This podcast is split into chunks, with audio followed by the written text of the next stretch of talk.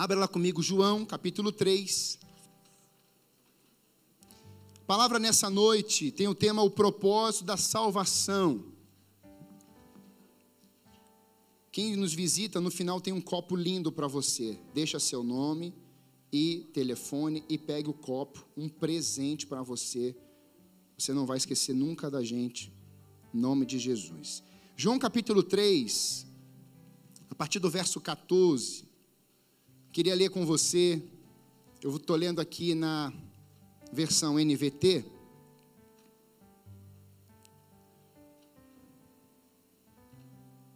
Vamos ler juntos? Ah, juntos não. Vamos, deixa eu ler aqui que a gente lê mais. Aliás, vamos ler juntos. Olha para cá para a tela. Você está com Bíblia aí, mas olha para cá que fica mais fácil, que é a versão única para todos. Diz assim, vamos juntos lá. Assim como Moisés no deserto levantou-se a cobra de bronze numa estaca, assim também o filho do homem tem de ser levantado, para que todos os que creem nele tenham a vida eterna.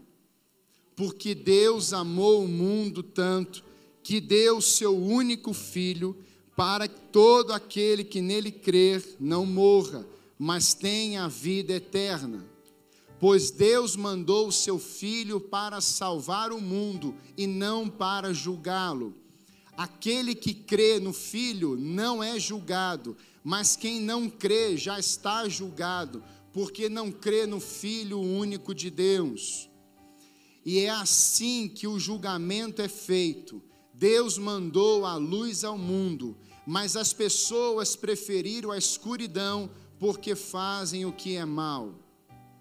Pois todos os que fazem o mal odeiam a luz e fogem dela, para que ninguém veja as coisas más que eles fazem mas os que vivem de acordo com a verdade procuram a luz, a fim de que possa ser visto claramente que as suas ações são feitas de acordo com a vontade de Deus. Amém?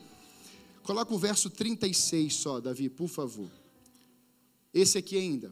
Por isso, quem crê no Filho tem a vida eterna. Porém, quem desobedece ao Filho nunca terá a vida eterna, mas sofrerá para sempre o castigo de Deus. Coloque a mão no seu coração. Repita assim comigo: Espírito Santo, fale ao meu coração. Eu quero entender, compreender a tua verdade nessa noite. Ministra em mim, para que eu saia daqui transformado pelo poder de Deus, em nome de Jesus. Amém. Eu queria, antes de falar um pouco desse texto, e é claro, nós vamos é, trabalhar, nós vamos falar um pouquinho da pessoa, obviamente, de Nicodemos, mas eu queria trabalhar com você nesse tempo em que há uma grande verdade no coração de Deus para esse momento. Eu queria deixar uma frase com você, especial. Habitação não tem nada a ver com visitação. Você pode repetir isso comigo? Habitação não tem nada a ver com visitação. Talvez você já tenha declarado alguma vez a expressão Deus nos visitou de uma forma incrível. Quantos já verbalizaram isso? Eu já verbalizei algumas vezes. Mas nós vamos caindo numa, numa fala quase que normal. Mas Deus não trabalha com visita. Deus trabalha no habitar. Então, a Bíblia diz que Deus não habita em prédios feitos por mãos, mas Ele faz morada em nós através do seu Espírito, quando nós declaramos Ele como Senhor e Salvador das nossas vidas. Diante disso, irmãos, não tem erro você falar que ele nos visitou. É apenas uma, um redirecionamento, porque visita, falei pela manhã isso rapidamente. Você vai no vizinho e faz uma visita. Você vai visitar alguém que está passando por alguma dificuldade, você vai tomar o café, é uma visita. Depois você vai embora. Habitação envolve lugar, envolve se estabelecer, envolve em se desenvolver, envolve em permanecer, é algo permanente, é algo podemos chamar de eterno. E Deus, ele tem o, sempre teve o desejo na vida da humanidade em vir a esse mundo. Quando Deus fala isso com Moisés, eu vou habitar no meio de vós. Eu vou habitar entre vocês. João capítulo 1 vai dizer que tabernaculou entre nós, ou seja, habitou entre nós, vimos a sua glória como a glória do unigênito do Pai. Então, nessa verdade, nós temos o apontamento lá do Antigo Testamento do desejo de Deus em habitar, em estar com o seu povo em todo o tempo. Por isso que no finalzinho do Evangelho de Mateus, nós temos a expressão: Eis que estarei convosco todos os dias. A presença do Senhor, ela é real para que eu compreenda de que Ele está presente. Deus não dá um passeio, ele sai daqui ele vai embora, depois ele volta. Deus tem os seus atributos e dentro dele nós temos um Deus onisciente, um Deus onipotente e um Deus onipresente. Tem hora que dá uma. some a palavra. Ou seja, Ele está em todos os lugares, Ele tem todo o poder, Ele sabe o que você pensa. Amém, irmãos? E esses atributos são exclusivos do verdadeiro Deus. Quando você conversar com alguma pessoa, você pode expressar, dizer, olha, o meu Deus, ele está em todos os lugares, ao mesmo tempo. Ele está aqui, está no Japão. Deus sabe exatamente o que você está pensando agora. E ele tem todo o poder no céu, na terra, debaixo da terra, ele tem todo o poder. E diante disso, irmãos, há uma grande diferença em Deus estar em todos os lugares e Deus ser convidado a estar em um lugar, a Ele ser convidado a se manifestar em um ambiente. Deus está aqui ou não está? Amém? Está sim. Amém? Agora, a manifestação de Deus é algo tremendo também. Então, a sua presença, ela é real. Quando você estava adorando, no tempo de adoração, Algumas pessoas são quebrantadas. Algumas pessoas, porque Deus habita no meio dos louvores. Então você está invocando, você está exaltando. Olha a canção que nós cantamos aqui agora. Diziam uns para os outros: Santo é você. É isso que está em Apocalipse. Santo, santo, santo, santo é o Senhor. Então o assunto do céu é uma conversa dos anjos, dizendo: Ele é santo. Então, quando você estiver conversando e você quer trazer a manifestação do Espírito de Deus, é só você não murmurar e é só você adorar. A manifestação de Deus vem aonde há adoração, porque Ele procura adoradores que o adorem. Aleluia! Então, nesse tempo, se você quer atrair a manifestação de Deus, se você quer atrair o poder de Deus, se você, é isso que nós estamos fazendo aqui. Eu não tenho poder, mas a palavra que eu estou pregando, ela é poder. Então, nós estamos declarando essa palavra viva, poderosa, e Deus está vindo com a sua verdade nos corações. Por isso que você vê algumas pessoas quebrantadas, chorando, algumas começam a se ajoelhar, outras Senhor, eu quero entregar minha vida hoje a Jesus. Senhor, hoje eu quero ter um compromisso contigo, porque não tem a ver com o pregador, mas tem a ver com a mensagem. É essa palavra que mexe em nós. E é por isso que me encanta, irmãos, nessa questão da habitação, porque Paulo vai falar na segunda carta aos Coríntios, se você estiver anotando, escreva aí, anote aí.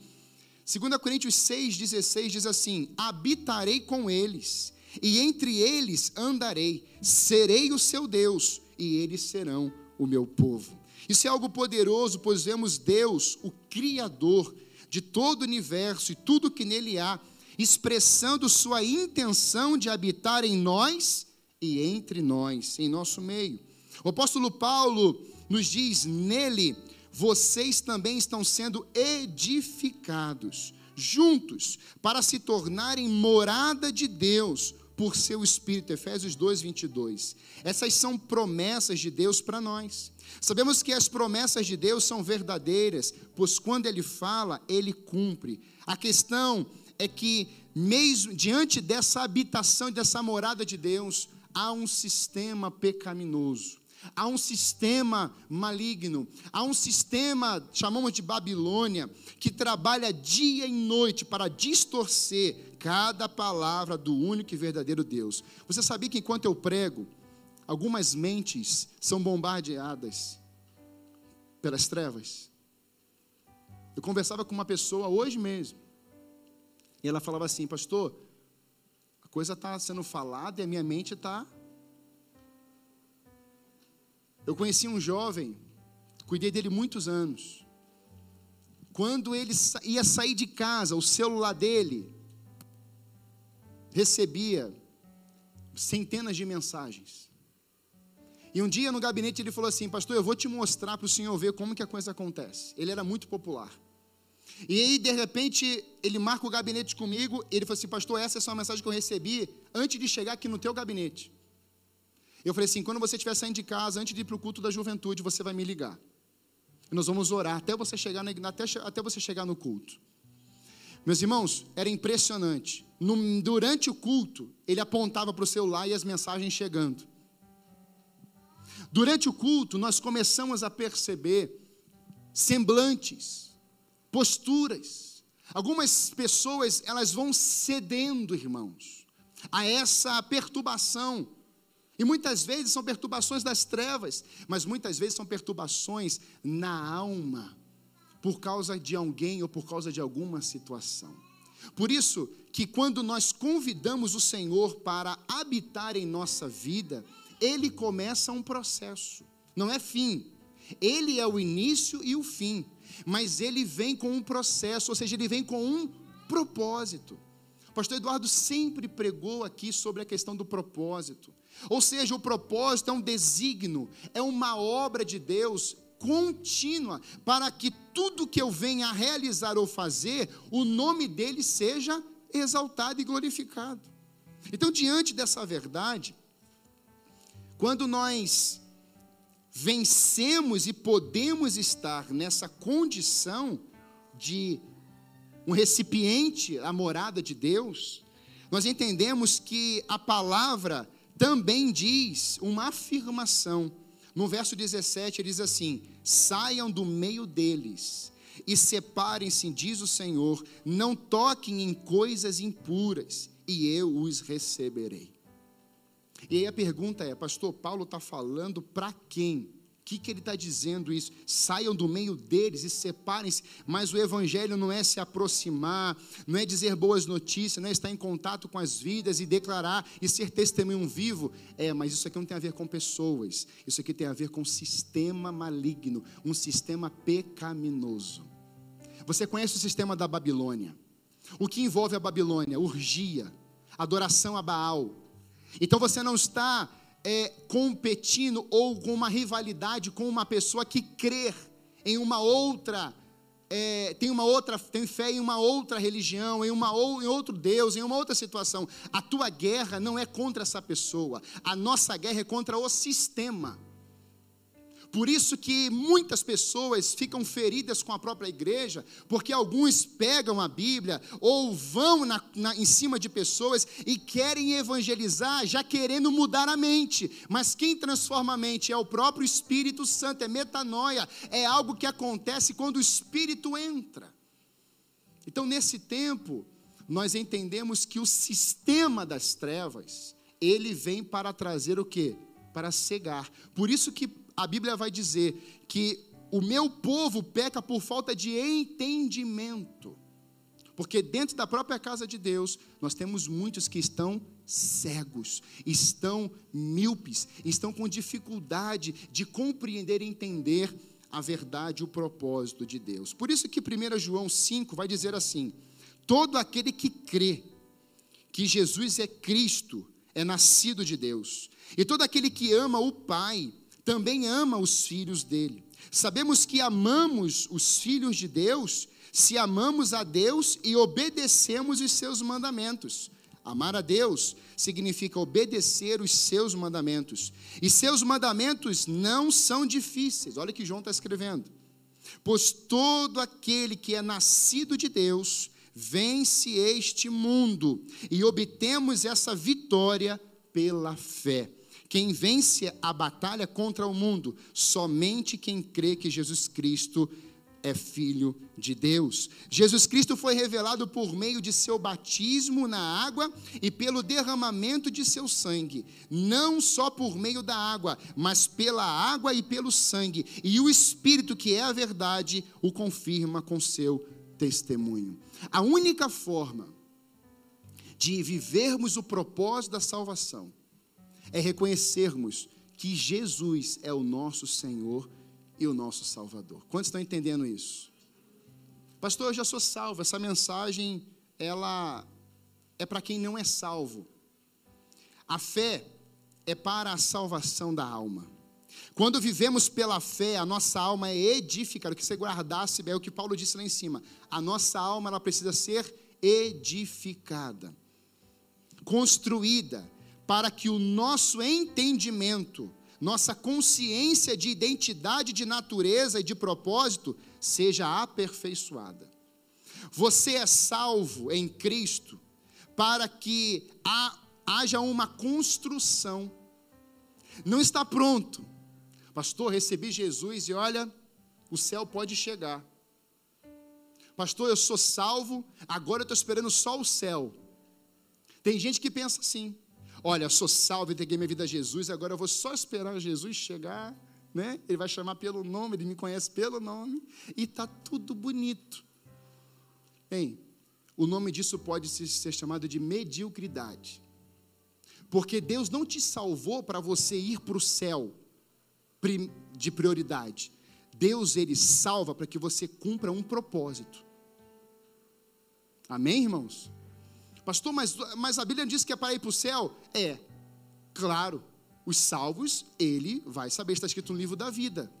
Agora, se a tua expectativa é só o céu, você só só anotou uma parte do ponto da mensagem de Jesus. E nós temos os evangelhos para nos ensinar, nós temos João para nos ensinar, nós temos o próprio Nicodemos, que é o que eu vou falar agora. Hoje, irmãos, nós temos que entender que há um propósito muito claro para os salvos em Cristo Jesus. Isaías 61 vai dizer que o Espírito do Senhor está sobre mim para. Então, como que eu sei que eu sou salvo, pastor? E Romanos 8 diz que aqueles que são salvos, o Espírito Santo testifica ao meu espírito que eu sou salvo. Nem você, por vontade humana ou por decisão própria, pode dizer que você é salvo. O Espírito é que testifica ao teu espírito que você é salvo. Olha que lindo isso. Mediante ao que? Confissão com a boca. Senhor, eu te declaro como meu Senhor e Salvador Jesus Cristo, mas Senhor, eu creio com o meu coração. A boca fala que o coração está cheio. Então, se ele crê que Jesus é o Senhor e Salvador, ele foi na cruz para resgatar a tua vida, salvar você e perdoar todos os seus pecados, você crê no coração e declara com a boca. As trevas agora ficaram apavoradas. Ele é um filho de Deus agora. E em filho de Deus, o maligno não pode tocar. A Bíblia diz isso, Pedro diz isso. Os que estão em Cristo, o maligno não lhe toca. E aí talvez algumas pessoas traduzirem esse texto de uma forma totalmente equivocada dizendo que você não terá mais problemas, dizendo que você agora está perfeito, está tudo indo bem. Se tem problema porque tem pecado, não tem jeito, você deve estar com alguma coisa. Quero te dizer que não é isso. O que a Bíblia está dizendo é que a partir do que você recebeu Jesus, você ganhou também um inimigo. Só que ele já era teu inimigo antes de você receber Jesus. Quando Adão e Eva estão lá no jardim, a serpente vem trazer um recado dela contra o próprio Deus. Vocês não vão comer desse fruto. Se vocês comerem desse fruto, vocês vão morrer. A serpente diz assim: certamente não morrerás. É a mesma serpente, é a mesmo espírito de trevas, é a mesma escuridão, é a mesma notícia enganadora, não mudou nada, continua. E nesse contexto, irmãos, nós precisamos saber quem nós somos. E você só consegue saber quem você é quando você medita nessa palavra. A palavra de Deus afirma quem eu sou nele. Você é sal da terra e luz do mundo. Então, quem, que, o que, que eu sou quando eu sou salvo, pastor? Você é sal da terra. Você agora tem vida próspera. Agora você recebeu vida eterna. Você é filho de Deus. Você carrega o maior tesouro chamado Jesus. Você agora é mensageiro de Deus. Agora você é súdito do Rei dos Reis, Senhor dos Senhores, e não somente esperando até a volta do reino, assim de uma forma concreta ou total. Hoje Deus te colocou nessa terra para você revelar o reino de Deus. Quantos aqui revelam o reino de Deus nesses dias?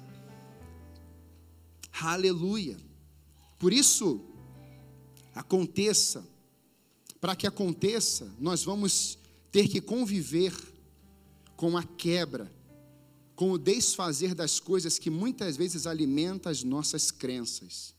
E o que alimenta as nossas crenças é o que eu posso ver, o que eu posso tocar, o que eu posso controlar. Então a salvação, ela vem na nossa vida para quebrar justamente você por dentro ela não, a salvação não vem ao seu coração para que você venha a se manter do mesmo jeito que antes. A salvação vem dentro do teu coração, ela chega para desconstruir algumas coisas, para desconstruir, eu digo até tudo, não só algumas coisas, mas ela vem, por isso que Jesus vai dizer: quem quiser me seguir, negue-se a si, toma cada dia a sua cruz e me siga. Então, receber Jesus é anulação do seu eu. Receber Jesus é receber o eu com E maiúsculo, o sou com S maiúsculo dentro de você. Por isso que a tua vida agora terá sentido. Por isso que quando você conversa com pessoas, eles vão eles dizem assim: é uma espécie diferente. Ele fala diferente. Quem você é? Eu sou filho de Deus. Quem vo... já, já ouviu isso alguma vez? Quem você pensa que é? Uma vez eu estava expulsando uma entidade de um jovem e no gabinete falou assim: Quem você pensa que é? Nem perco tempo. Sai. Crente não dialoga com serpente, crente determina para serpente. Ficou boa essa, né, irmãos? Esse negócio de entrevistar. Eu sei que você já viu isso. Entrevistar meus irmãos. Não entendeu nada do que é salvação. Diz aí. É... é. Sabe o que, que me dá misericórdia? Não é falar pena, dó, mas sabe o que eu tenho misericórdia? É da vida que está ali, irmãos. Porque a pessoa que está vivendo endemoniada, ela é uma vítima. E eu preciso ter a maior compaixão de quem? De quem me salvou, irmãos. Eu não posso expor uma pessoa ao ridículo numa mídia nacional ou mundial. Isso não é evangelho. Isso não é evangelho. O evangelho transforma, não humilha, não destrói. O Evangelho não envergonha, o Evangelho não expõe, o Evangelho faz com que você morra e Cristo vive em você. Agora você vive em Cristo. É diferente. Então é uma desconstrução. Por isso que Hebreus 11:1 eu amo. Ora, a fé é o firme fundamento das coisas que se esperam e a prova das coisas que não se veem. A Bíblia diz que a nossa fé não se fundamenta, ela não se forma, ela não se constrói a partir daquilo que se vê. Mas a fé se fundamenta a partir daquilo que não se vê, porque o, o visível é passageiro, temporário, mas o invisível é eterno e permanente. Você que é salvo já está no processo da eternidade. Você já está na eternidade, pastor, mas a eternidade não é o céu. O céu está dentro dos salvos filhos de Deus. Então você não vai para o céu, o céu já está em você. Então o que, que eu estou fazendo na terra, pastor? Você está revelando como filho de Deus o céu na terra. Por isso que você perdoa. Por isso que você anda a próxima milha, por isso que você abençoa e não amaldiçoa, por isso que você chora com os que choram, por isso que você se alegra com aqueles que se alegram, por isso que você chega a um ambiente contaminado de ferimento, de calúnia, de difamação, e você fala assim: esse ambiente agora pertence ao reino dos céus e eu quero ser uma obra nesse lugar, eu quero que o Senhor realize algo nesse ambiente, eu quero ser usado por ti. Irmãos, os salvos são inconformados com as situações de calamidade seja em qualquer lugar. Eu não sei como que você anda por algum. Quando eu estudava na OPET, você vê pontos de prostituição, você vê pontos de drogas. Irmãos, nós, como povo de Deus, precisamos passar no meio desses lugares e declararmos vida e não julgamento. Você não julga as pessoas pelos seus pecados. Nós acabamos de ler isso. Você não foi, ele não veio a essa terra para julgar, mas para salvar. Então o julgamento não tem a ver com o homem, o julgamento tem a ver com ele. Pastor, mas lá na Bíblia está dizendo que nós devemos não julgueis. Não julgueis. E aí temos várias linhas, várias explicações. Mas resumidamente é: você não tem o dia de julgar ninguém. As ações é uma coisa, mas pessoas é outra realidade. Deus sabe aqueles que estão aqui dentro e lá fora em pecado. Ele sabe. Ele sabe quem está em fornicação, ele sabe quem tem adultério, ele sabe de tudo, irmãos. Ele sabe de todas as coisas. A grande questão nesses dias é: eu estou crendo nesse invisível? Eu sou amigo do invisível? Ou eu quero ser amigo do visível? Porque fé é exatamente eu crer naquilo que eu não estou vendo. Você vê Deus, mas você não sabe que Deus está aqui. Minha filha mais nova sempre brinca. Pai, Deus falou com o Senhor. E essa semana eu ensinei algo para ela, eu ensinei de novo. Eu falei assim, sim, filhinha, ele fala, pai, como é que é a voz dele? A mais nova. E eu falei assim, Pai, vai ler um texto aqui para você. Você vai ouvir uma voz. Eu li um texto lá para ela, vamos supor, porque Deus amou o mundo. Ela falou assim: Pai, essa voz é sua. Pois é, mas é Deus que está falando, está usando só a minha voz. Hum. Eu falei assim: então quando você quiser falar com Deus e ouvir a voz, o que, que você tem que fazer, filha? Eu tenho que ler o livro. Entendeu? Amém, irmãos? É simples. Tem gente que quer misturar porque o transcendental, você tem que entrar em um canto, e você tem que falar, e você tem que joelhar, e você tem. Para com isso. A Bíblia fala assim: deixa vir as criancinhas, porque das tardes ao reino dos céus. Volte a ser criança. Tem gente querendo achar chifre na cabeça de cachorro. Assim, meu Deus, isso aqui é tão. Viu? Guarda isso no seu coração. Deus vinha todas as tardes se relacionar com Adão e Eva. Não faltou um dia. Eu penso em Adão esperando. Ele vai chegar. Ele está chegando. Ó, oh, chegou. Lá do jardim, o negócio já era o quê? Vida. E quando Adão pecou, o que, que ele fez? E o que, que Deus fez? Não vou lá não. Já está condenado, caído, eu já sabia de tudo isso. O que, que Deus fez? Ele continua sendo o mesmo ontem, hoje, eternamente. Então ele chega lá e fala assim: Por que, que você está escondido, Adão? Nós saímos, pessoas vão embora, mas Deus permanece eternamente. Nós temos que entender essa verdade do propósito da salvação.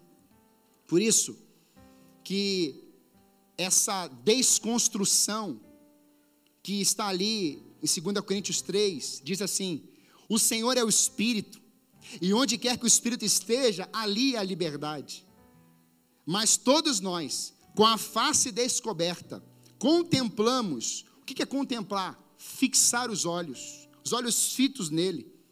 como por meio de um material espelhado, a glória do Senhor, conforme a sua imagem, estamos sendo transformados com glória crescente, na mesma imagem que vem do Senhor, que é o Espírito. Ou seja, os mantos, as roupas, as estruturas que nós colocamos sobre nós mesmos para nos proteger, para nos dar segurança, na medida que vamos amadurecendo, Deus vai desfazendo todas elas, para que a gente possa ser transformado na perfeita imagem de Jesus. O que Jesus vai fazer nas nossas vidas? Ele vai tirando a roupagem velha, ele vai tirando aquilo que está lá dentro que não tem, que não combina com ele. Ele vai anulando, ele vai identificando a você. Um coração que não perdoou. Jesus está no seu coração e ele está lá com a seta assim, ó. Perdoa, eu já venci. Perdoa. Aí você está com aquele manto lá para te defender, mas é direito meu, ele que me feriu. E Jesus falou assim: Mas eu também te digo, vá até ele. E aí ele tira a roupagem e Deus coloca a cura naquele lugar restauração, porque a salvação tem propósito. Por que estou falando isso, irmãos?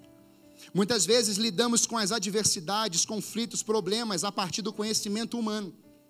Alguns exemplos: tempo de pandemia, nós estamos ainda a crise política, crise no judiciário, crise no executivo, crise na família e até na nossa vida, como desemprego e tantas outras, onde tudo que acontece, não muito favorável aos olhos humanos, subtraímos, alimentamos o fator prejuízo. Alguns podem dizer, eu só experimentei perdas nesse ano. Eu ouvi pessoas em 2020 assim: esse ano para mim não funcionou. Aliás, eu quero esquecer 2020. Você não entendeu o que é salvação e qual o propósito da salvação na sua vida. A verdade, esse espírito que traz o crescer em meio às dificuldades, em meio às lutas, conflitos e perdas. O desafio agora é sabermos o que de fato alimentamos como perdas e se são perdas mesmo, irmãos. Alguns diziam assim: tempo da pandemia, perdi membros. Talvez nunca tenha tido aqueles membros. Eu ouvi alguns pastores, amigos, em conversa, dizendo assim: Rapaz, como é que está a receita lá? Rapaz, eu estou apavorado. Eu respirava fundo e falei assim: Quem é o dono da igreja, meu amigo? Mas estamos perdendo pessoas. Mas será que elas não estavam perdidas antes da pandemia? Nós temos que pensar direitinho, irmãos. Se nós estamos vindo para um templo, para um ambiente, ou se nós estamos vendo o propósito da salvação. Essa mensagem mexeu comigo porque em muitos momentos em 2020 eu perguntei ao Senhor: Senhor, onde é que o Senhor está? Nós falamos isso para Deus. E uma madrugada eu questionando Deus. Se, Senhor, cadê o Senhor? Senhor, está morrendo tanta gente, Senhor. E naquela noite, o Espírito ministrou meu coração, falou assim: Meu filho, você conhece a verdade. Você nasceu de novo, filho. Aí veio Nicodemos na hora. O religioso. Um fariseu. Algo estava dominando o meu coração naquele momento por causa das perdas, vendo gente indo, sofrendo. E nós choramos com os que choram, mas há um propósito porque somos salvos. Amém? Tem um propósito para isso. No Evangelho, irmãos, do próprio João, vamos ver a história desse homem. E eu não vou me alongar, vou ser bem objetivo nesse final. Eu queria mais trazer isso para você, porque a caminhada com Cristo na salvação, ela vai ela é muito mais profunda do que às vezes nós pensamos. A caminhada como salvos em Cristo, ela além de ser uma construção do Espírito em mim, essa construção revela algo.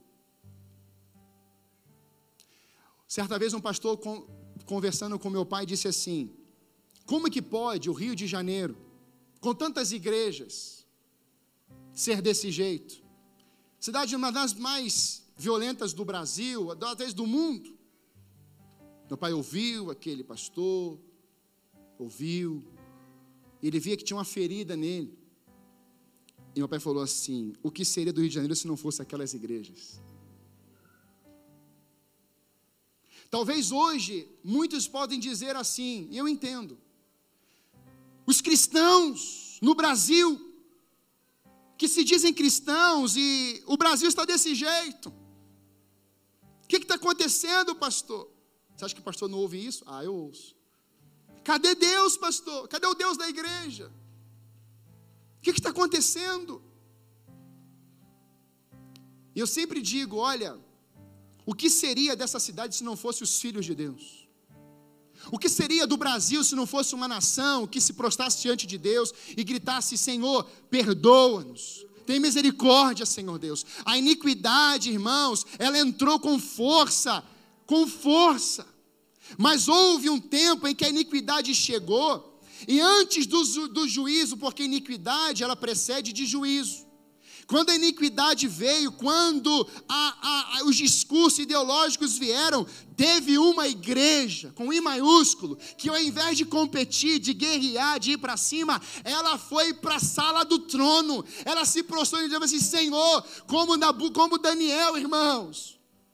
Está lá Babilônia, Nabucodonosor, está lá preso, está lá. O que é que Daniel faz? Ele não vai competir e brigar com Nabucodonosor. Ele vai dizer: Senhor, perdoa os nossos pecados, Senhor. Tens misericórdia.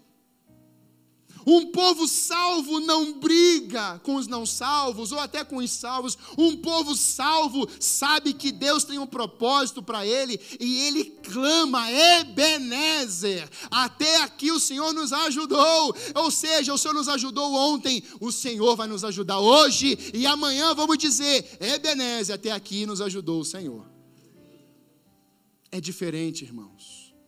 Então, diante dessas, dessas movimentações, você tem que compreender nesses dias que o salvo, ele tem uma identidade espiritual. E sabe, o Evangelho de João nos mostra isso. Jesus, como filho de Deus, e então Jesus tem um ministério como filho do homem? Tem também. Jesus tem um ministério como filho de Deus, mas nos três primeiros evangelhos nós temos Jesus também sendo apresentado como filho de Davi, em Mateus. E aí nós começamos a ver em Marcos, ele é o bezerro que veio para sacrifício. Em Lucas, ele é o filho do homem que nos identifica com a natureza humana. Mas o evangelho de João é que revela o eterno de Cristo. Que Deus, Cristo é eterno. É a visão espiritual. Salvação tem visão espiritual. Por isso que ele vai dizer: e o Verbo se fez carne. Olha o espiritual. O Evangelho de João mostra o princípio e o fim de todas as coisas. E os outros evangelhos são instrumentos da pedagogia do Cristo, do que Cristo realiza no tempo do homem. O Evangelho de João não remete, nos remete para a eternidade. Olha que interessante, isso é que eu aprendi com um homem de Deus. Eu queria trazer isso para a sua vida. Mulher samaritana. Eu procuro, o que está lá na mulher samaritana? O que Jesus está ensinando em João capítulo 4? Que ele procura adoradores que adorem em identidade espiritual. Não é só a ver com o físico, com o material. Primeiro é espiritual. O espírito testifica a tua carne, o espírito testifica ao teu físico, o Espírito Santo testifica ao meu espírito que eu sou salvo. Por isso que quando você morrer, esse corpo material perece e acaba, mas o, o teu espírito vai para aquele que te deu. Nosso lugar não é aqui, mas enquanto estivermos aqui, temos uma identidade espiritual. Ele procura adoradores que adorem em espírito e em verdade. Estamos falando de uma mulher samaritana. Outra, em João, transformação da água em vinho. E aí a gente olha para um texto desse e fala assim: meu Deus, que milagre poderoso! É o primeiro milagre de Jesus. Transformar. Por que, que Jesus. Porque acabou o vinho, não era só isso, não. Aqui é uma mensagem clara de que Jesus, em uma vida, gera transformação. É o próprio efeito de Jesus dentro de um coração. Ele gera transformação.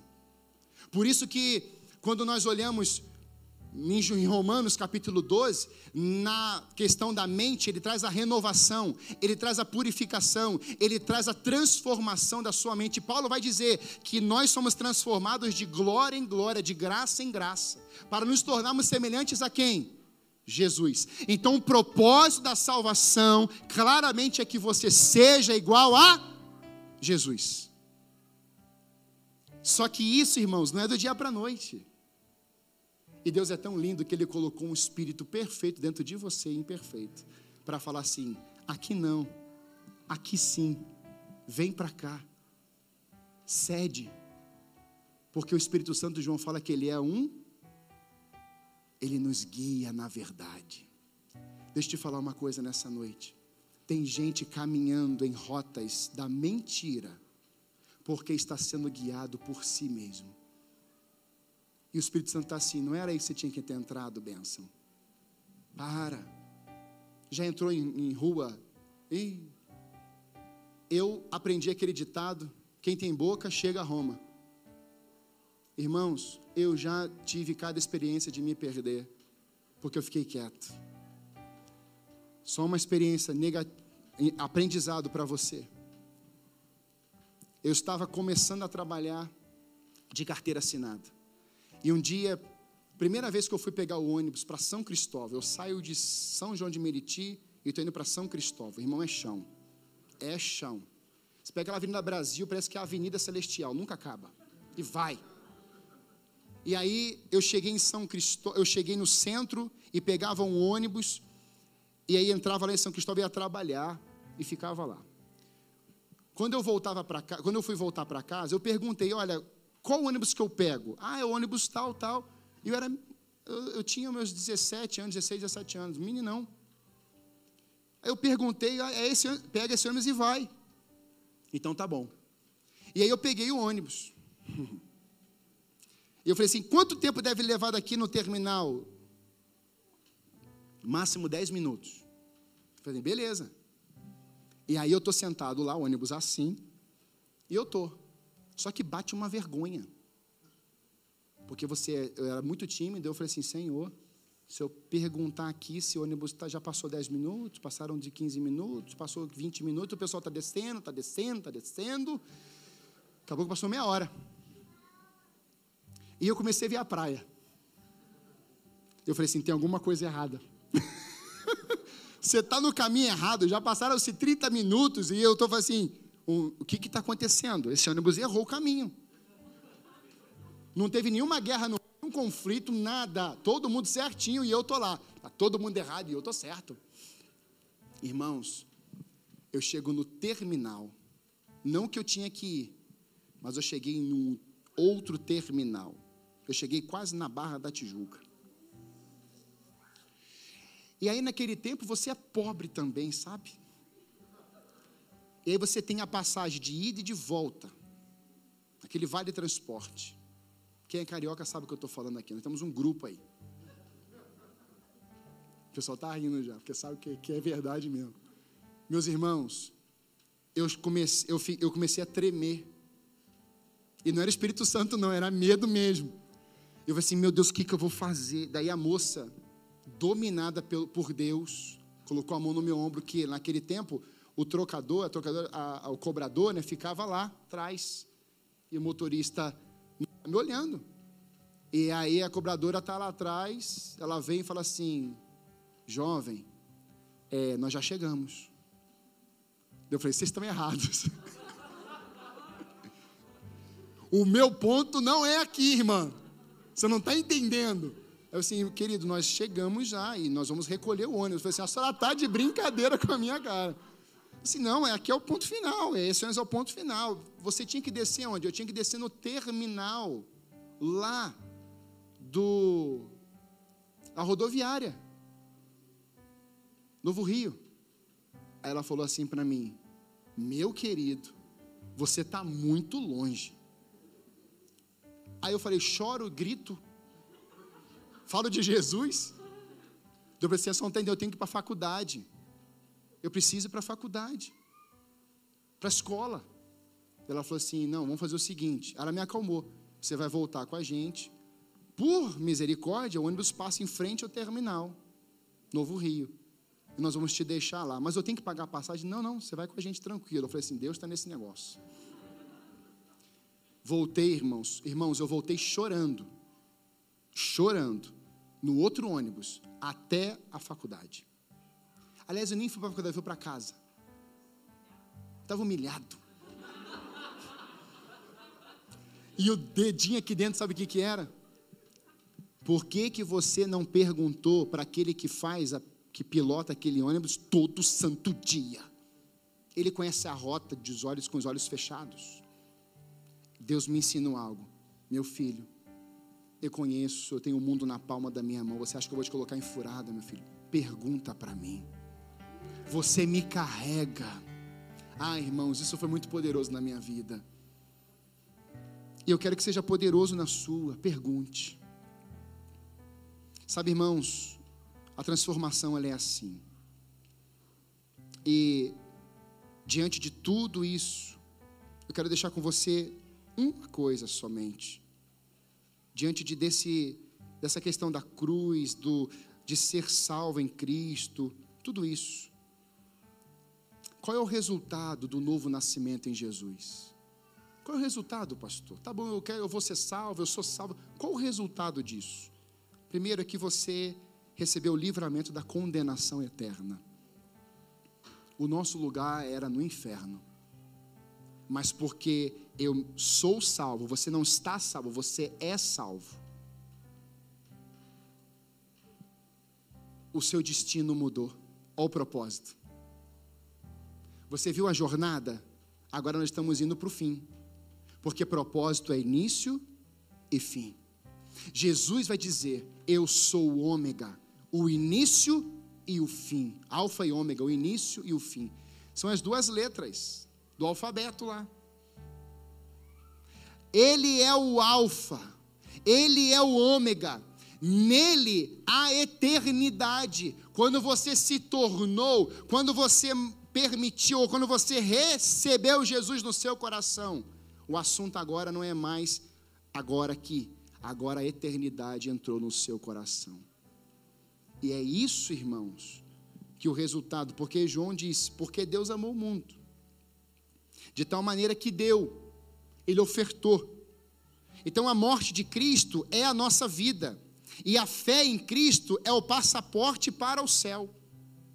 Então eu tenho uma fé e a fé vem pelo ouvir a palavra de Deus. Essa fé não vem de vós, mas é dom de Deus.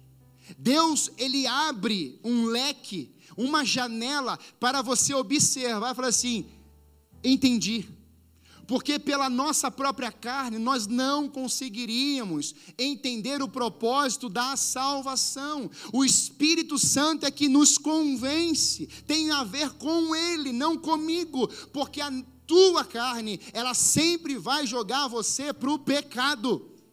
É o que eu li de manhã em Gálatas. A natureza pecaminosa da carne é o que? Imoralidade, perversão, destruição. Mas quando eu estou no Espírito, Espírito Santo de Deus é gozo, é paz, é bondade, é misericórdia, é revelar tudo isso. Então a pergunta é: quem te domina? O Espírito das trevas ou o Espírito Santo de Deus? Nesses dias, mesmo o homem caído, ele tem restauração. A diferença, a questão é: quando você chegar lá na porta do céu, você vai se apresentar como o homem caído ou como Jesus? Pastor, que é isso? O que é Jesus? Bíblia diz que nós temos o bom cheiro de Cristo.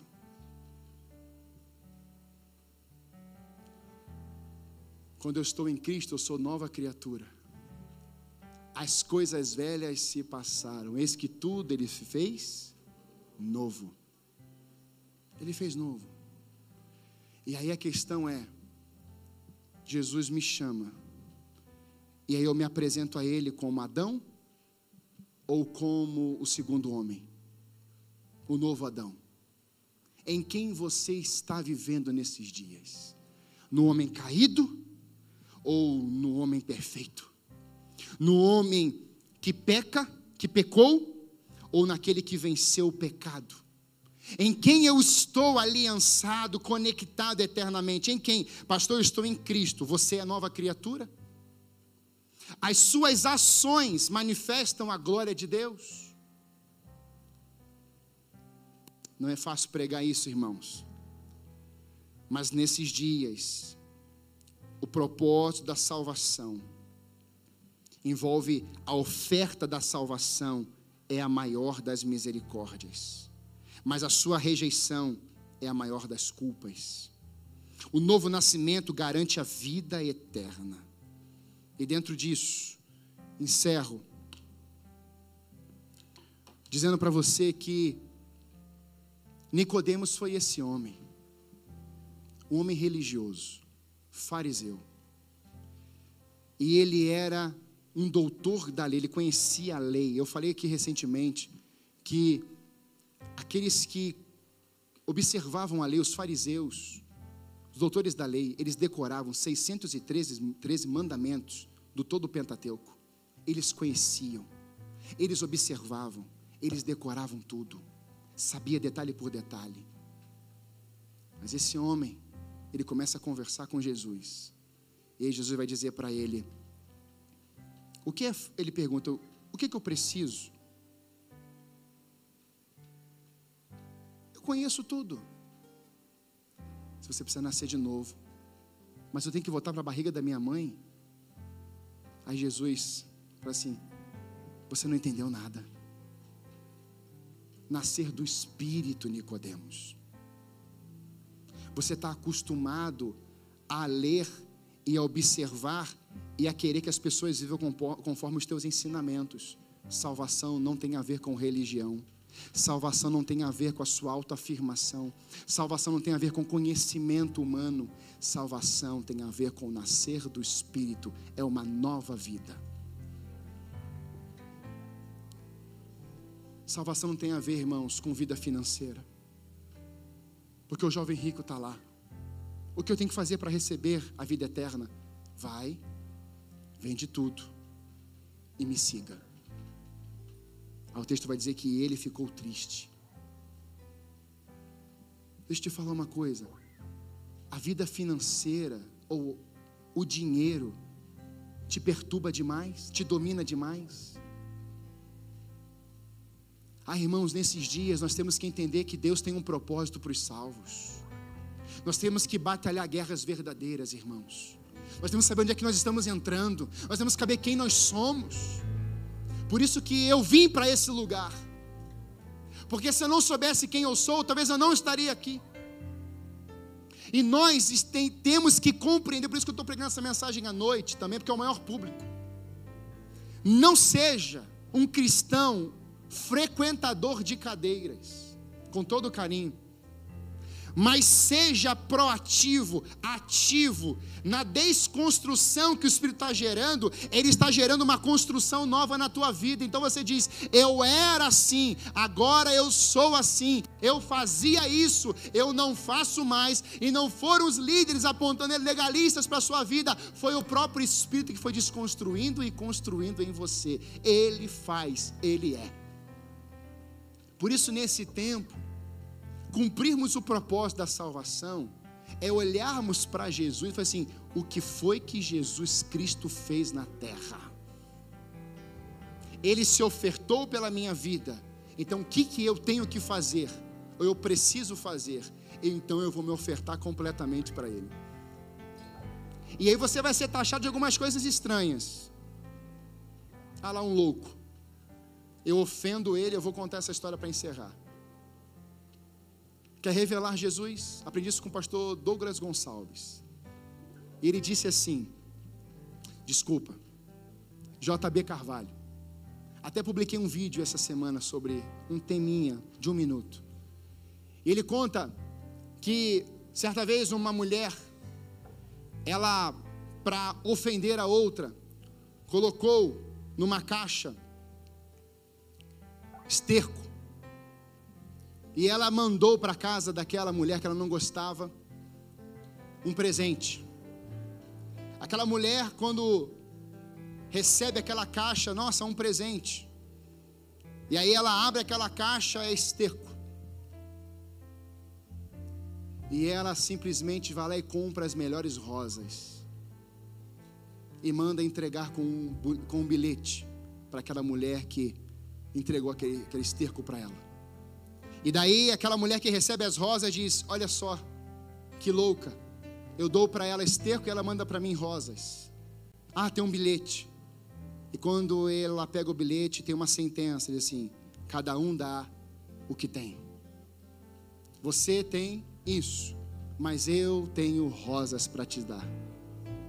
Quem está em Cristo honra pessoas, mesmo que te arrebentem que falem mal de você, que querem destruir você, sejam os teus inimigos. Você diz: Eu vou preparar um banquete na presença dos meus inimigos, unge a minha cabeça com óleo, Senhor. É isso que Davi está dizendo lá: Senhor, o que vai fazer diferença na minha vida é o óleo que está sobre mim, não é ofensa, não é a palavra de destruição desse inimigo, não. Os inimigos vão chegar, mas tem um óleo, tem uma unção, tem a presença do Espírito dentro de mim, então eu preparo um banquete para você, inimigo. Se o teu inimigo te ofende, abençoe. Se o teu inimigo quer maltratar você, destruir você, diga para ele que você o abençoe assim, somente com esse amor. Meu pai ensinou isso aqui há dois domingos atrás. Você só vai mudar uma pessoa com amor. Ela manda pedrada e você pega a pedra e começa a construir algo, mas lança amor novamente. Nós não vamos mudar as pessoas com palavras de destruição, queridos. Conversava com uma pessoa agora antes do culto. Eu já fui desonrado em alguns momentos. A pessoa sabia que estava me desonrando, mas eu não desci no degrau da desonra dela. Eu estava num degrau. E eu peguei pela mão dela e falei assim: venha para esse nível, porque aqui eu honro, porque eu sei quem eu sou. Os salvos vão honrar. Os salvos vão caminhar as outras milhas, os salvos vão perdoar, os salvos vão manifestar o propósito de Deus na sua vida. Por isso que ele encerra no Isaías 61: ungidos para. O que, que nós salvos fazemos? Somos aqueles que propagamos as boas notícias do Senhor. Tem notícia ruim? Fala notícia boa aqueles que estão cativos, aqueles que estão aprisionados. Deus vem e projeta salvação para a minha vida, é um propósito para que eu anuncie salvação e libertação aos cativos, aqueles que estão aprisionados e aqueles que nós podemos declarar: esse é o ano favorável do Senhor. Eu quero dar uma palavra sobre a tua vida em 2021. Eu quero que você receba isso. Esse é o ano favorável do Senhor para a tua vida, para a tua casa, para a tua família, para a tua descendência, para a tua nação, para a tua descendência, para os teus filhos e os teus filhos e os teus filhos. Deus está se movendo nesses dias na nossa casa, na nossa igreja, dizendo assim: Eu tenho algo infinitamente mais para você, para sua casa e para sua descendência. Deus tem coisas grandes para os filhos deles. E as coisas pequenas, pastor? Depende do que é grande e pequeno para você. Um Deus que venceu a morte não é pequeno. Ele é poderoso. Ele é o grande. Eu sou a estrela da manhã. Eu queria que você fechasse seus olhos. O meu convite hoje é um convite simples, sabe?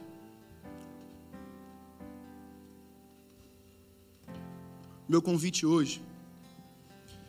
Você ainda não é salvo.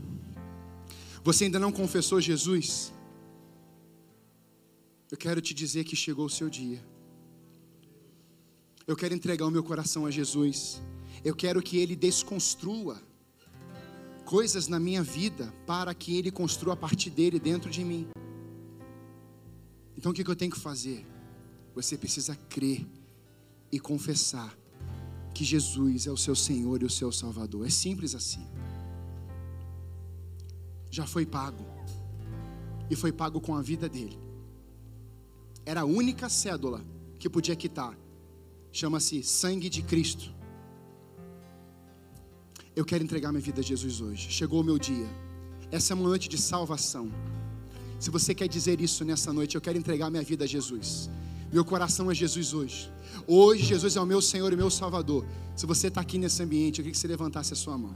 Você desse um sinalzinho para mim. Hoje eu estou entregando a minha vida, o meu coração ao Senhor Jesus. Agora, a partir de hoje, eu quero receber essa vida abundante de Cristo. A minha vida agora pertence ao Senhor. Se você quer isso e você entendeu o propósito, levante a sua mão aí no seu lugar. Aleluia. Deus é bom. Aleluia. Mas, pastor, eu sou crente. Eu me sinto totalmente perdido, sem propósito. Essa é uma noite que Deus te trouxe aqui para alinhar teu coração. Alinhar teu coração. Você quer viver com propósito? Você quer viver de fato o propósito da salvação e cumprir esse desígnio na terra? Você já é salvo. Mas e os frutos? Quais são os frutos? Os frutos precisam ser Jesuses. Os frutos precisam ser como Jesus. Jesus tem que ser esse fruto das minhas ações.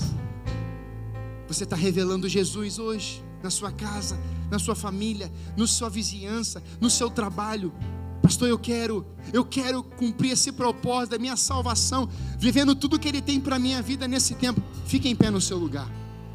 Fique em pé no seu lugar. Eu quero. Eu quero cumprir propósito de Deus como salvo. Aleluia. Isso. Não tenha medo. Você não vai se expor. Você só vai dizer um passo de fé é uma decisão. Eu quero cumprir propósitos. Eu não quero viver nas propostas, mas eu quero aquilo que Deus tem para minha vida. Eu quero isso. Eu vou cumprir. Aleluia. A igreja, por favor, fique em pé. Não abra mão disso. Eu queria que a gente cantasse essa canção e nós pudéssemos dizer isso como igreja, nós vamos cumprir o propósito da nossa salvação. Quantos querem sair daqui assim hoje, irmãos? Amém. Senhor, em nome de Jesus, receba esse tempo aqui, essas vidas. Nós queremos te ofertar esse culto a ti. Todo medo, Senhor Deus toda mente cativa agora seja quebrada no poder do nome de Jesus. Toda maldade, Senhor, na mente, toda vergonha, tudo que o diabo está apontando agora, nós quebramos isso em nome de Jesus e declaramos libertação, salvação, declaramos propósitos do Senhor sobre essas vidas em nome do Senhor Jesus.